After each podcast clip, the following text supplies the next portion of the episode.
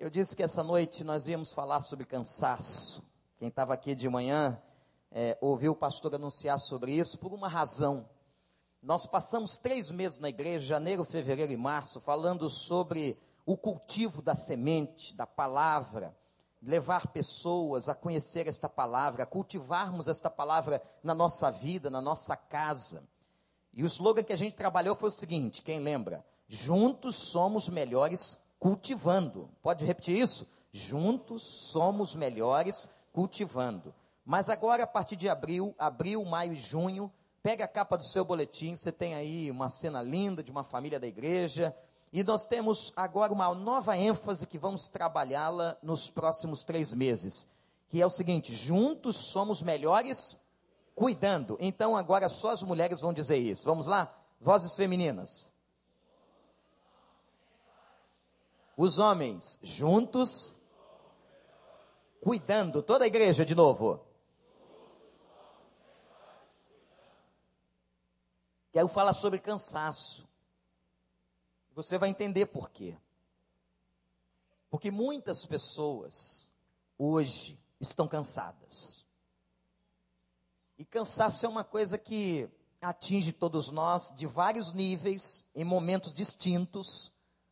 Eu hoje de manhã estava, é, quando acabou o culto, passei ali e duas jovens muito bonitas da nossa igreja estavam conversando sobre a espera delas em relação a um homem de Deus para que elas possam casar.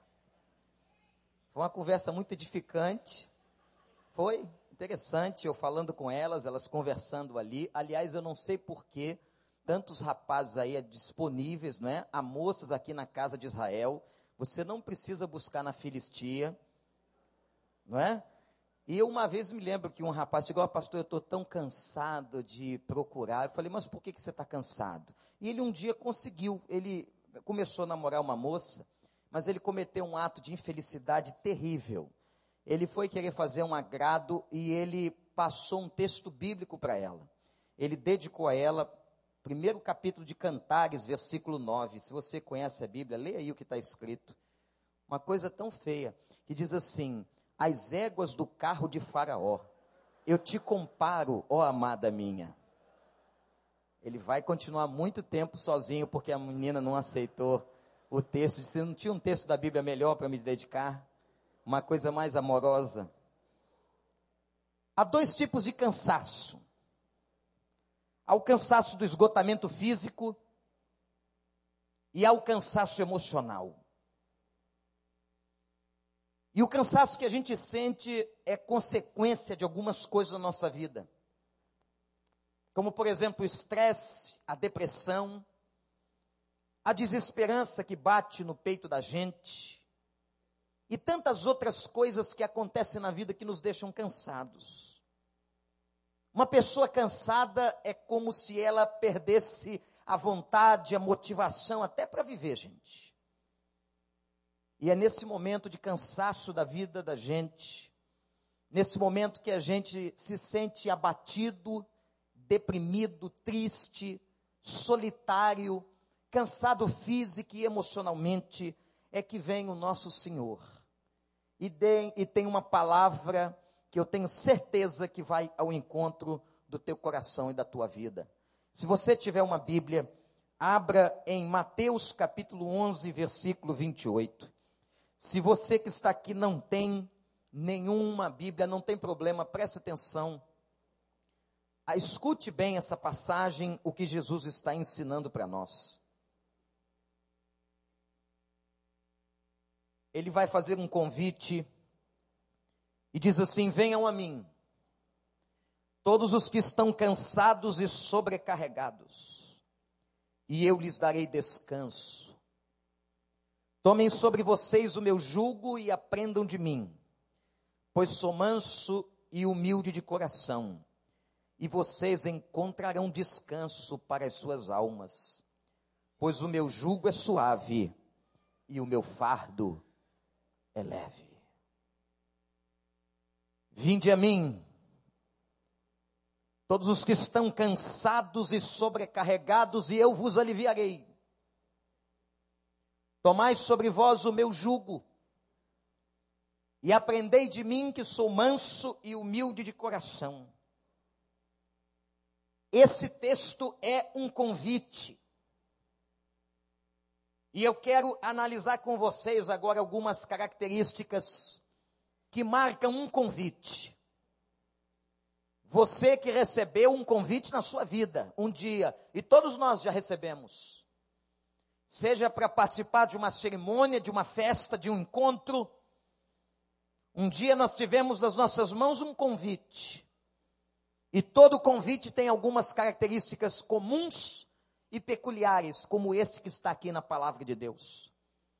E a primeira característica é sobre o remetente que está convidando. E o remetente que está convidando se coloca de uma maneira muito clara, muito objetiva. É Jesus que está falando. É Jesus que está se comunicando com as pessoas. É Jesus que está diretamente tratando com cada pessoa. E ele diz assim: Vinde a mim. Vinde a mim. O convite que eu estou pra, fazendo para vocês é um convite para que vocês venham diretamente a mim. Interessante. Que Jesus, ao falar para aquelas pessoas, ele não está falando, meus irmãos e amigos que estão aqui nessa noite para que aquelas pessoas tentassem resolver os seus problemas de cansaço na vida, buscando uma autoridade política. Ele não está falando para que as pessoas buscassem um amigo, para que as pessoas buscassem uma nova religião. Não é isso. O que ele está dizendo de maneira clara e direta é que eles estivessem indo diretamente a ele. E por quê?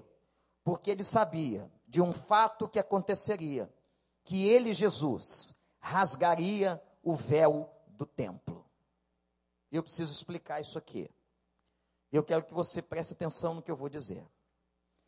Imagine o que era e como significava o templo de Jerusalém para um judeu. Erguido por Salomão, planejado por seu pai Davi, dizem os entendidos que um templo em moeda atual que custou mais de 3 milhões de dólares. Havia um grande pórtico externo, como nós temos do lado de fora. Havia um lugar onde ficavam as pessoas, o povo, para adorar, mas só poderia entrar na nave do santuário àquela altura pessoas que estivessem purificadas. E imaginem que aqui nesta plataforma onde eu me encontro, fosse um reservado chamado Santíssimo. Haveria uma grande cortina que estaria dividindo o Santíssimo do lugar onde estava a congregação.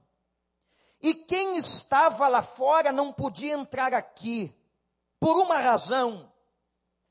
Porque os judeus acreditavam e entendiam que só podia entrar aqui, na, na sumidade da presença de Deus, o sumo sacerdote.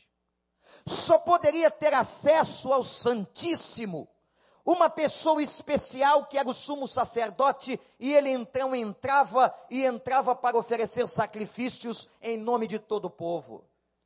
Era tão impressionante a reverência com o Santíssimo, que a história judaica conta que a roupa, a orla sacerdotal do sacerdote, tinha nela uma corda.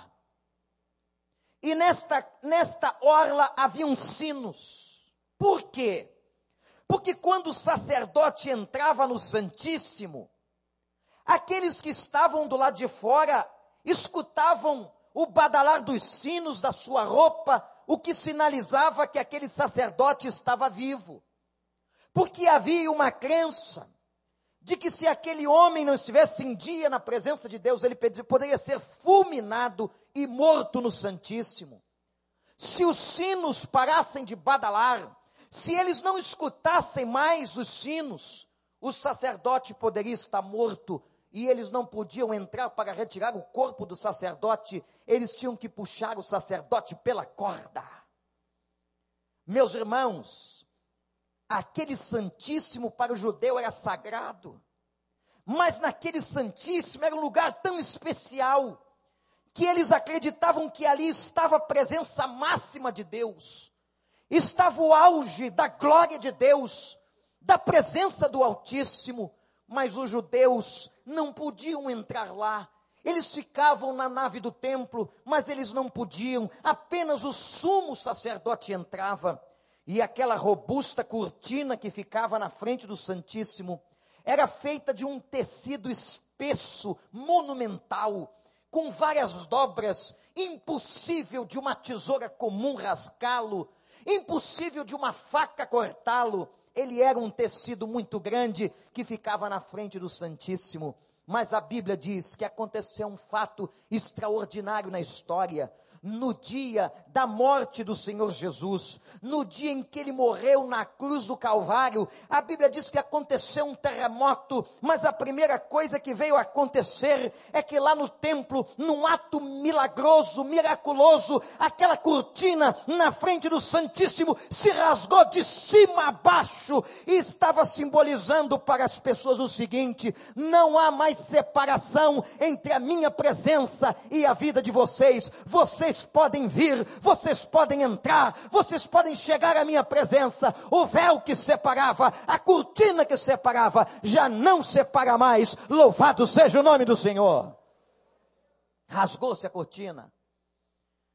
E no dia que Jesus está falando para eles assim: Olha para mim, vinde a mim, vinde a mim, é porque ele sabe que um dia a cortina, a separação que nos impedia de chegar à presença de Deus, ela seria rasgada por Ele na cruz. E agora, gente, não há mais impedimento. Eu não preciso ter intermediários, louvado seja o nome do Senhor. Eu não preciso pedir a um pastor, a um sacerdote, a um padre, a alguém que já morreu do passado. Não, eu posso e você pode. E todos nós podemos ter acesso à presença de Deus pela oração e pelo sangue de Jesus.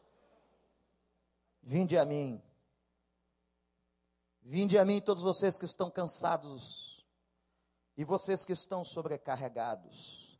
O convite tem um, um alguém que está convidando, aquele que está remetendo, aquele que está falando com você nesta noite. É o Senhor Jesus que está falando com você e dizendo: Eu já rasguei o véu, eu já abri o caminho para que você fale comigo. Se você nunca fez isso, está aqui nessa noite, ou nos assistindo pela internet em qualquer parte do mundo, eu quero dizer a você que, pelo poder de Jesus, você pode chegar hoje e agora na presença do Deus Altíssimo. Segunda coisa deste convite: esse convite tem um destinatário. O remetente foi aquele que remeteu, enviou. Mas o destinatário é quem recebe. Quem é o destinatário? Quem são os destinatários do convite? O texto diz, meus irmãos, que são todas as pessoas que estão cansadas e sobrecarregadas. E você pergunta, pastor, de que que os judeus estavam cansados?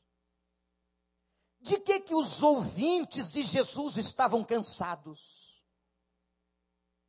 De coisas semelhantes às coisas que nos cansam. Estavam cansados da humilhação dos romanos, estavam cansados da pobreza, dos impostos pesados que pagavam, estavam cansados da falta de liberdade, estavam cansados de uma religião que não resolvia os problemas deles, que não estava mais atendendo às necessidades espirituais, estavam cansados do abandono, estavam cansados da solidão, e é essas pessoas cansadas, essas pessoas sobrecarregadas que Jesus está chamando, e é algo muito interessante no texto, porque a palavra de Deus diz que a estes que são cansados, Jesus chama de pequeninos ou pessoas que se apequenaram por causa do sofrimento. Quanta gente, meus irmãos e amigos, se apequenam, é tanta dor, é tanta carga, é tanta sobrecarga, é tanto problema, são tantas coisas que advêm à vida que nós ficamos achatados e apequenados. A revista Veja deste domingo, que saiu para esta semana, publicou uma pesquisa interessantíssima de um psiquiatra na Califórnia que vai declarar que está comprovado que a dor da alma dói no corpo. Está comprovado cientificamente que uma pessoa que está passando as situações mais complicadas na sua vida emocional, afetiva, psicológica, ela sente dor física. Quantas coisas nós estamos cansados, gente, e estamos passando. Esse nosso cansaço não é, às vezes, um cansaço só físico, mas é um cansaço de coisas particulares, de coisas gerais. A gente abre o jornal, ou liga a internet, ou escuta o rádio, e a gente só escuta sofrimento, corrupção, isso cansa a gente. De novo, está aí na mídia a vergonha do mensalão. Isso cansa a gente.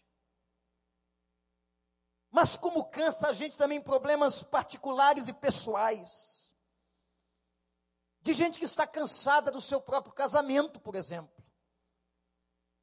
Eu tenho ouvido de algumas pessoas dizendo o seguinte, pastor: o meu casamento é como se fosse uma luta todos os dias. Uma luta que me desgasta, que me cansa. Quantas pessoas cansadas de lutar com enfermidades dentro de casa. Eu me lembro, certa ocasião, visitando um doente no hospital, uma doença que já durava muitos meses. É muito difícil passar um dia no hospital. Imagine uma pessoa que passa semanas, meses e às vezes anos. Nós temos uma membro da nossa igreja, uma jovem, que está em coma e inconsciência há mais de três anos. Como é difícil. E meus irmãos, me lembro que quando visitei aquela pessoa, ela talvez quase que desistindo de lutar, disse: Pastor, eu estou cansada. É como se eu não tivesse mais forças. Você sabe por que, que essa semana todos nós ficamos comovidos? com a morte de José Alencar, exatamente por causa da sua luta. Não só pelo fato de ser um, um empresário bem-sucedido que veio da pobreza, ou de ser um homem que aparentou ética, moralidade e correção, mas por uma luta que durava anos. Interessante, doutores que estão aqui, médicos, que a ciência marcou uma data para aquele homem morrer. E aquele homem foi morrer mais de quatro anos depois da data marcada, num fato muito claro para nós, de que a morte e a vida estão nas mãos de Deus, isso é coisa do Senhor. A medicina pode marcar a data, mas quem resolve essas coisas é o Senhor dos exércitos. Tem gente cansada de lutar, cansada por causa da doença, Há um episódio narrado que conta que, quando ele foi fazer uma das várias cirurgias que fez, ele encontrou médicos e enfermeiros que estavam desanimados diante de um quadro caótico do vice-presidente do Brasil, e ele entrou deitado na maca, dizendo assim: Tem alguém que está desanimado aqui, porque eu não estou.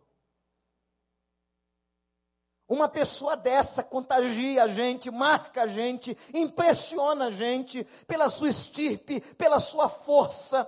E eu não me esqueço o dia que ele declarou que ele sabia que a força que ele tinha vinha de Deus. E vem mesmo. Quanta gente cansada de lutar. E são tantas cargas, gente, no ombro de todos nós.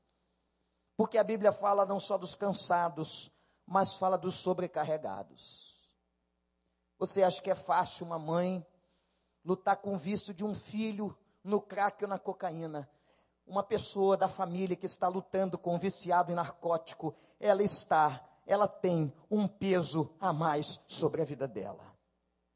Uma pessoa, uma mulher que luta porque o seu marido é alcoólatra, ela tem um peso, uma sobrecarga sobre os ombros dela. E quantos aqui nessa noite, no anonimato da multidão, no meio desse povo todo, no meio de nós, quantos entraram aqui cansados? Cansados de violência na sua vida, moral ou física, cansados de pobreza, cansados de políticas falsas, cansados pela injustiça social, cansados de buscar soluções para a sua vida, cansados pelo seu casamento, cansados pelas crises dos filhos, cansados deste mundo, cansados de uma religião. Eu quero que você olhe para mim e eu quero dizer a você que Jesus, nessa noite, tem um convite para a sua vida. Vinde a mim, vocês que estão cansados e sobrecarregados, não busquem outra alternativa. Venham direto a mim. Em nome do Senhor, eu prego isso esta noite. Vão a Jesus de Nazaré. Há um terceiro aspecto desse convite. Quem está anotando primeiro, teve o rei? remetente, Jesus. Em segundo, teve destinatário, que são os cansados e sobrecarregados. Algumas Bíblias dizem assim, oprimidos. É isso mesmo. A sobrecarga nos oprime, nos achata, nos amassa. A proposta do convite de Jesus, o conteúdo, do convite de Jesus. É o terceiro aspecto deste, dessas características. Eu quero que você anote. O que ele veio trazer foi alívio. Sabe o que é alívio, gente? Alívio é refrigério. É como se estivesse dizendo: Eu vim refrigerar, aliviar aos pequeninos. Eu vim aliviar e refrigerar quem está se sentindo abatido, triste, desconsolado. Há uma imagem na Bíblia, no Velho Testamento, muito interessante sobre alívio. Quando o salmista vai dizer, ó, oh, quão bom e quão suave é, quem conhece o texto? Que os irmãos vivam como? Em união. É como? Um óleo que desce sobre a cabeça, a barba e o vestido de Arão. Sabe o que significa isso? Arão era sacerdote, mas Arão vivia no campo, naquele calor escaldante, quando ele também saía para ver as ovelhas e para cuidar das coisas do lado de fora. O calor naquela região do mundo chega a 50 graus. E eles estão ali de noite, naqueles lugares, sem refrigeração, o calor era intenso. E que maravilha quando você está suado, desgastado, aquecido demais, e chega alguém e joga um óleo refrescante sobre a tua cabeça, e a Bíblia diz que era jogado aquele óleo que vinha primeiro pela cabeça, depois descia pela barba, aliviando naquele calor quente a barba de Arão e chegava a orla, a gola do seu vestido e o molhava. E que alívio ele sentia, e que alívio descia pelo seu corpo, o refresco, o alívio, a refrigeração daquela água, daquele óleo sagrado que descia sobre ele. E a Bíblia diz assim: como é bom bom que os irmãos da igreja vivam numa comunhão e no cuidado, porque é como aquele óleo refrescante que desce sobre a cabeça e sobre a vida de Arão. Louvado seja o nome de Deus. É isso que ele está dando a você. O que Jesus veio trazer nessa noite para nós. A proposta e o convite é alívio. Mas temos um problema, pastor. Como é que eu vou ter esse alívio? Como é que uma pessoa tem alívio? Eu já entendi que Jesus é aquele que me chama. Já compreendi que a proposta é para mim que estou cansado de vários aspectos da minha vida. Já li no convite que o conteúdo é alívio, mas como ter alívio? Há uma fórmula que está ensinada na Bíblia, que são duas coisas que você precisa fazer para ter alívio na sua vida. Anote aí. Você que entrou aqui nessa noite, Eu não conheço sua vida. Não pensa que alguém contou para mim sua vida particular. Não fica com raiva de mim. Mas quando o Espírito Santo coloca a mensagem no coração de um pastor, Deus sabe exatamente quem vai estar ouvindo essa mensagem e ele estará falando pelo Espírito Santo diretamente com a sua necessidade. A primeira coisa que você tem que fazer para ter alívio é trocar de jugo. Esse detalhe do texto é tão profundo, tão interessante, mas algumas pessoas não compreendem isso. O que é que eu tenho que fazer, pastor, para poder ter este alívio, ter esse refrigério que desça pela minha cabeça, que venha pelo meu corpo, que atinja a minha família, que entre na minha casa, que chegue na minha esposa, no meu marido, nos meus filhos? Como é que eu posso ter alívio? Troca de jugo. E eu vou explicar para você: o jugo era um instrumento de madeira que se colocava no lombo do animal para que o animal levasse a carga. Interessante que cada um de nós tem um jugo na vida. Mas sabe por quê que você está cansado? Porque você não aprendeu esse segredo aqui. O de trocar de jugo. Olha o que, que Jesus quer, olha para mim. Aquele jugo era colocado como cangalha sobre o pescoço de dois animais. E os dois animais caminhavam paralelamente, levando a carga. Sabe qual é o problema do cansado? Por que, que uma pessoa fica cansada? Porque ela leva a carga sozinha. A proposta de Jesus agora é muito simples. Ele diz o seguinte: olha para cá, tira o teu jugo. O jugo que você está levando sozinho com esse peso todo, coloca de lado. Agora você vai pegar o jugo que é meu. E você vai colocar esse jugo sobre o teu pescoço. E depois você vai pegar a carga que estava no teu jugo e colocar no meu jugo.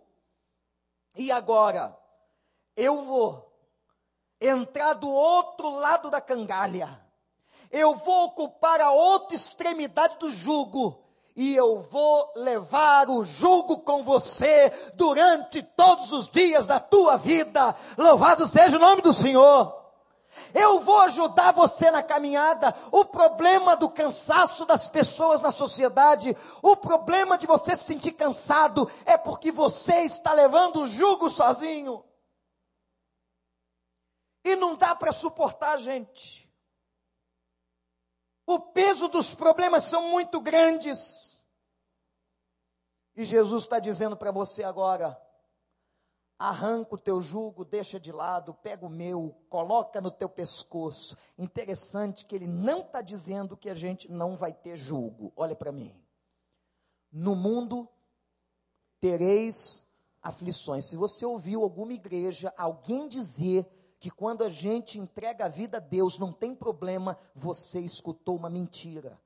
Todos nós temos problemas, todos nós temos lutas, todos nós temos pesos, todos nós temos sobrecargas, todos nós nos cansamos. A Bíblia diz que todas as pessoas se cansam. Isaías 40 vai dizer que os jovens se cansam, eles correm, eles se cansam. O jovem também pode chegar à estafa, mas ele diz assim: aqueles que esperam no Senhor renovam as suas forças e sobem voando com asas como águias, e nunca, e nunca desistirão e nunca se cansarão. Somente aqueles que esperam estão radicados na presença do Senhor. Por que, que você está cansado?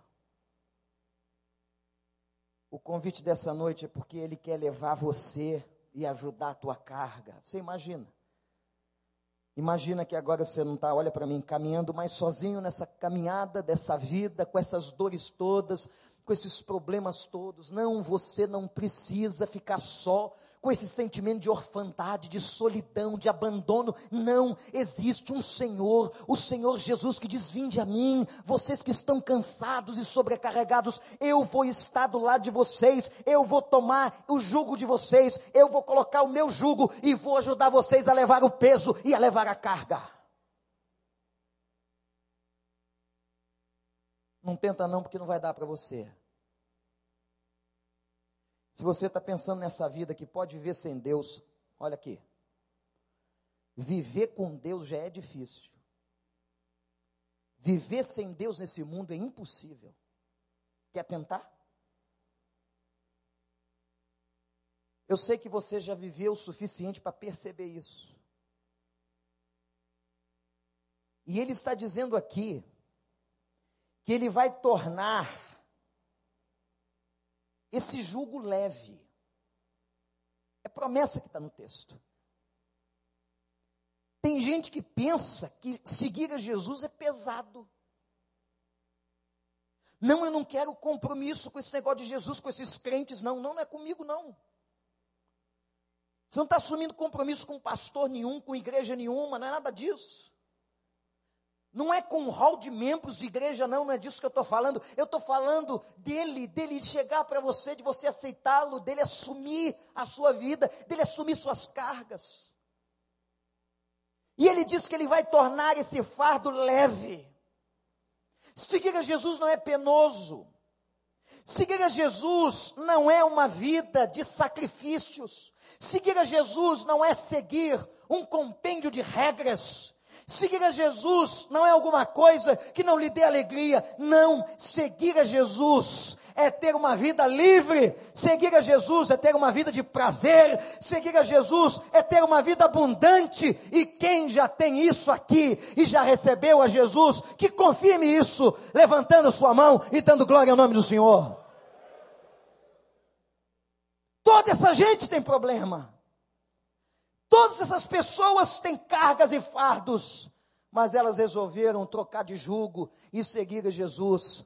E aí o fardo ficou leve, Aí Paulo vai dizer assim: porque, porque esta leve e momentânea tribulação, olha que o negócio era pesado, era pesado aos olhos humanos, mas ele diz assim: essa leve e momentânea tribulação não há de ser comparada, ou não hão de ser comparadas à glória que um dia nos será revelada em Cristo Jesus, o nosso Senhor. Não há problema, não há nada neste mundo que seja maior ou que supere a vida com Deus e tudo tudo que Deus tem para nós. Não há nada. Não há nada, gente, porque o que Deus tem para nós é muito grande, é maravilhoso. Não há nada que os olhos tenham visto, não há nada que os ouvidos tenham ouvido, tão maravilhoso como aquilo que um dia Deus vai revelar para a sua vida. Você está pensando que está ficando mais velho, porque passou dos 60, é? Hã? Quem passou. Não, não levanta a mão não. O negócio vai ficar é bom agora, rapaz. Porque dá mais aqui alguns 50 anos você vai chegar lá. E nós vamos chegar lá e nós vamos adentrar as regiões celestiais em Cristo Jesus, nós vamos tomar posse de uma herança incorruptível, de uma terra que nós não temos nem como imaginar, de algo fantástico, extraordinário. E quando Deus revelou esta terra a João, ele não tinha palavras para descrever, ele olhou atônito e disse: É ouro, é ouro, é tão maravilhoso como o ouro que eu conheço. O que Deus tem para nós é maravilhoso. Vinde a mim cansados e sobrecarregados. A primeira coisa que você tem que fazer para ter alívio é trocar de julgo. É alguém levando a bolsa com você. Aí, juventude, tinha uma época, não muito distante, que a gente, quando via uma pessoa de idade na rua com a bolsa, a gente corria para pegar. Isso já faz, ó, algum tempo. Não é verdade? Tem muito homem aqui que levou a bolsa da velhinha, E lá na minha, na minha vila, eu morava numa vila. E a feira da rua Baronesa era domingo. Mas teve uma época que não sei porquê, a, a feira, quem morou lá lembra, era sábado. Mudou a feira. E o sábado era mais fácil encontrar a garotada batendo bola na vila, tinha um campinho de futebol. Eu dava aula de futebol ali. A turma toda junta, era fácil a gente se encontrar. E de repente aparecia, apontava na vila a velhinha com a bolsa da feira. Banana, laranja, caqui, abacaxi. E a gente disputava a corrida, quem chegasse primeiro tinha o privilégio de levar a carga da velhinha. Isso era uma coisa que estava na nossa índole, na nossa educação, na nossa formação. Só deu um azar uma vez, estava só eu e mais um menino, e chegaram cinco velhinhas. Nunca mais esqueci aquele dia, foi inesquecível. Porque elas parece que tinham um sindicato e disseram assim: agora vocês vão levar nossas bolsas, que a gente não aguenta mais. E lógico que menino vai dizer que é fraco. Qual o menino que diz que é fraco? Eu com 13 anos tinha esse tamanho, olha que homão eu ia ser.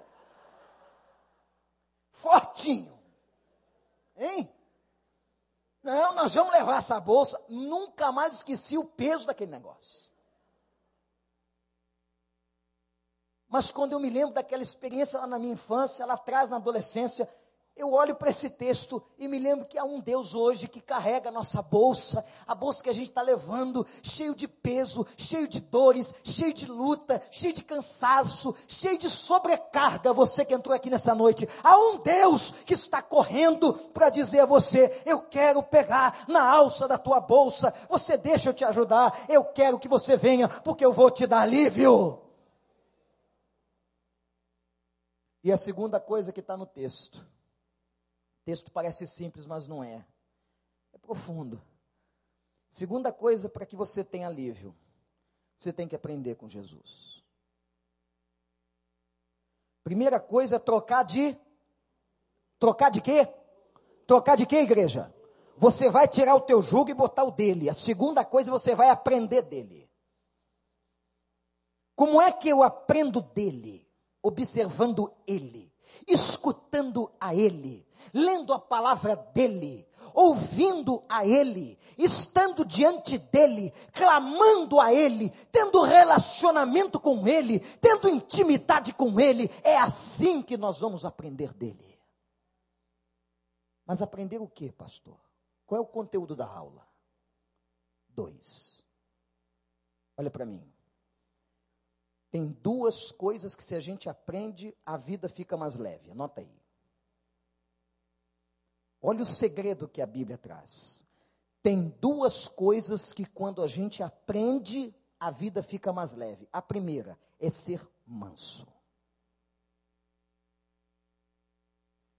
Lembra na escola que você co colocava o antônimo? Lembra do antônimo? É o contrário. Se o sinônimo, professor Adalberto está aí, é o igual, semelhante, similar, o antônimo era o oposto. Qual é o oposto de um manso? Entendeu? Por que, que a vida fica mais pesada? A vida fica mais pesada numa pessoa irasciva, numa pessoa reativa, tem gente que reage. O outro não acabou nem de falar, você já está falando em cima, você já está reagindo, já está agredindo, já está partindo para o pau. Aprendei de mim que eu sou manso. E o conceito de mansidão que eu quero trazer aos irmãos aqui é aquele que sabe reagir. Conceito de mansidão pessoas que sabem reagir às situações da vida são mais leves. Quando você é mais irascivo, emocional, passional, reativo, você vai ser mais pesado. Aprendam de mim, porque eu sou manso. Ele era tão manso que em horas que ele era totalmente provocado, ele ficava quieto. Ele é tão manso que ele dava as respostas corretas sem perder a linha. Ele era tão manso que até para repreender, a Bíblia não diz que ele foi violento. Aprendam de mim. Eu sou manso. Qual foi o homem mais manso da terra? Diz a Bíblia. Quem conhece a palavra e lembra desse texto? Quem se tornou o homem mais manso da terra? Moisés. E vocês sabem quem era Moisés no início da vida dele? Na juventude dele, ele estrangulou, matou, sei lá como é que ele matou, dois egípcios que estavam fazendo mal aos israelitas na opressão da escravatura, mas Deus trabalhou tanto a Moisés, porque aquilo desagradou o coração de Deus. A morte e matar alguém não é aprovado por Deus, nem quando você mata fisicamente, nem quando você mata emocionalmente. Não matarás, mas Deus trabalhou tanto no coração, na alma, na mente de Moisés, que a Bíblia declara que ele se tornou o homem mais manso que a terra já viu. Como é que um homem para dirigir multidões, centenas e milhares de pessoas, eu fico, meu Deus, como é que aquele líder podia ser manso com tanta gente perturbando ele no deserto? Moisés não tem carne, Moisés acabou a água, Moisés não tem papel higiênico, Moisés, Moisés. Queriam sair, mas quando saiu Moisés, você tirou a gente de lá para quê? Era melhor, a ingratidão, a blasfêmia, era melhor ter morrido no Egito, porque lá tinha carne na panela, Moisés. E Moisés tinha que ficar manso. Um dia planejaram arrancar a cabeça dele, matar Moisés. E ele foi clamar ao Senhor: Senhor, tem misericórdia. Mas o Senhor prometeu, opera no meio desse povo. O homem mais manso que a terra já viu. Bem-aventurados, felizes os mansos, de coração.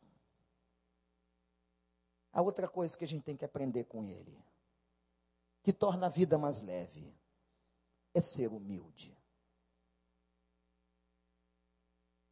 E o ser humilde é saber que nós somos pó, que nós não somos absolutamente nada nesta vida, que os títulos que nós temos ou a riqueza que nós temos, seja o que for, não irão para a sepultura com a gente. Um dia voltaremos ao pó da terra. E eu quero dizer uma coisa para vocês, olhem para mim. Só uma pessoa humilde pode receber ajuda. O altivo, o sabichão ou a sabichona a pessoa que se acha não pode ser ajudada. Ela não precisa. Só pode ser ajudado quem diz: Senhor, eu preciso. Eu estou cansado. Eu não aguento mais essa vida. Está pesado, a carga é grande. Senhor, olha para mim. Só esses. Aprendam de mim, disse Jesus, eu sou humilde.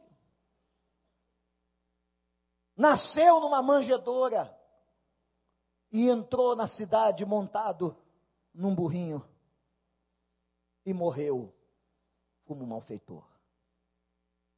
Mas o Pai o exaltou. Bem-aventurados humildes de coração Há uma bem-aventurança em Mateus 5 para quem é manso, e há uma bem-aventurança para quem é humilde. Sabe o que significa bem-aventurança? Felicidade. Será feliz, preste atenção, será feliz quem for manso e quem for humilde. Você quer tornar mais leve a sua vida? Seja manso e humilde. Vinde a mim, todos vocês que estão cansados, sobrecarregados, eu vos aliviarei. Tomai sobre vós o meu jugo e aprendei de mim, que sou manso e humilde de coração, e trarei descanso para as vossas almas. Você está cansado? De que, que você está cansado? Abaixa a tua cabeça. Vamos orar.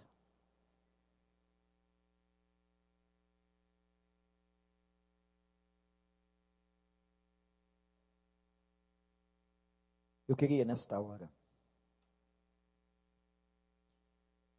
que você fosse muito honesto com você mesmo. Que você tivesse a humildade para reconhecer onde você está cansado, de que você está cansado.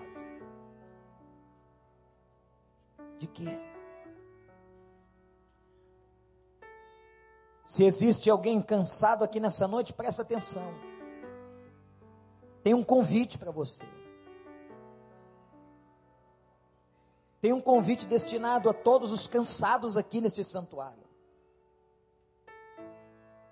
Tem um convite para a sua vida aqui, que é ir a Ele,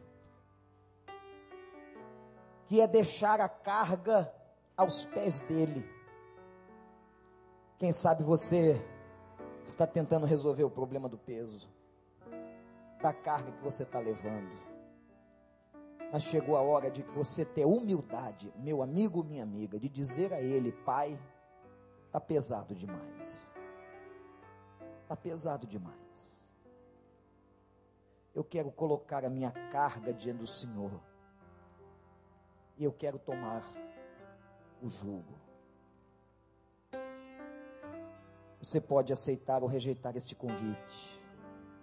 Mas nessa noite, em nome de Jesus, todas as pessoas que estão cansadas, quem sabe há um casal aqui cansado, há uma esposa cansada, um marido cansado, um filho cansado, um jovem cansado, um senhor cansado, uma senhora cansada, e você quer dizer, Pai, eu preciso de alívio, eu preciso que o Senhor derrame sobre mim este alívio, este óleo santo, que a carga da minha vida está pesada. Você quer que Ele alivie você?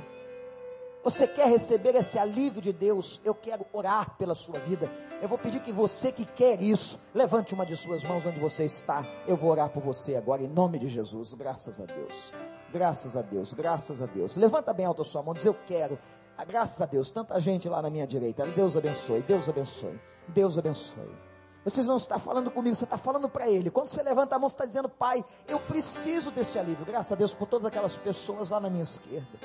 Eu preciso deste alívio, eu estou carregado, tem coisa pesada, mas eu quero dizer a você nesta noite que Jesus de Nazaré vai aliviar você. Graças a Deus, graças a Deus, graças a Deus, graças a Deus.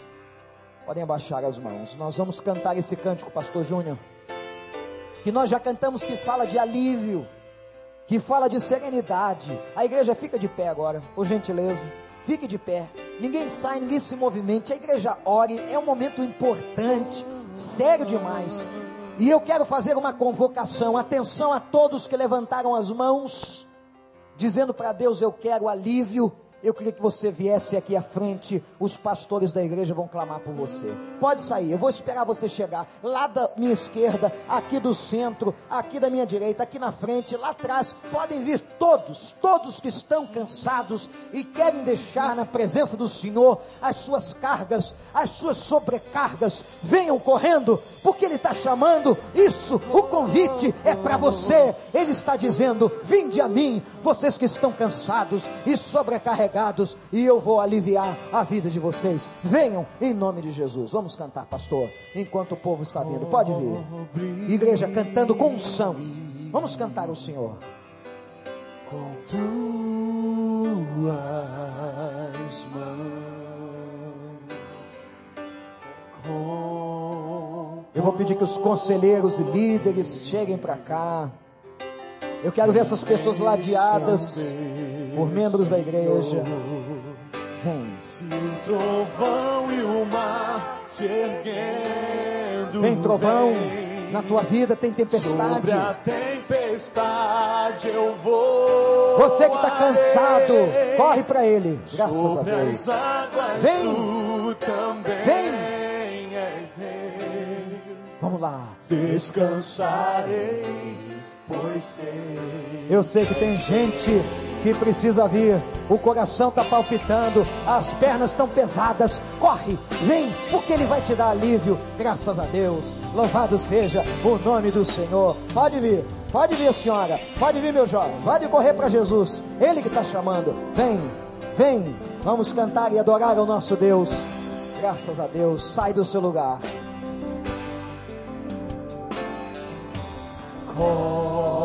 Cobre-me. Vamos cantar. Cobre-me, Senhor, com as tuas mãos.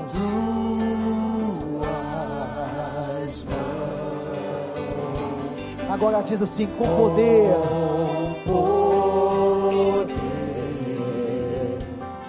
Vem me esconder. esconder, Senhor. Se o trovão e o mar Sobre a tempestade. sobre a tempestade, Eu voarei. eu voarei. Sobre as águas tu também és rei. Descansarei. Descansarei, pois sei que és Deus. Se o trovão e o mar se erguendo vem, Você que está cansado, vem, vem. Tempestade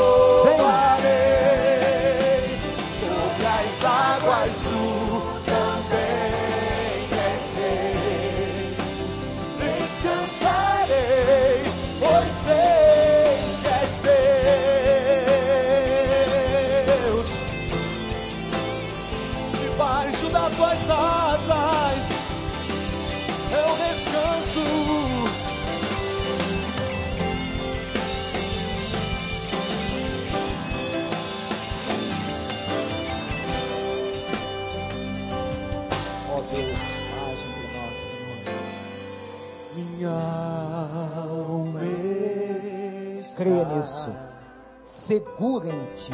segura No Senhor, a tua vida, a tua alma está segura. Sabes bem que em Cristo firme está. Se o trovão e o mar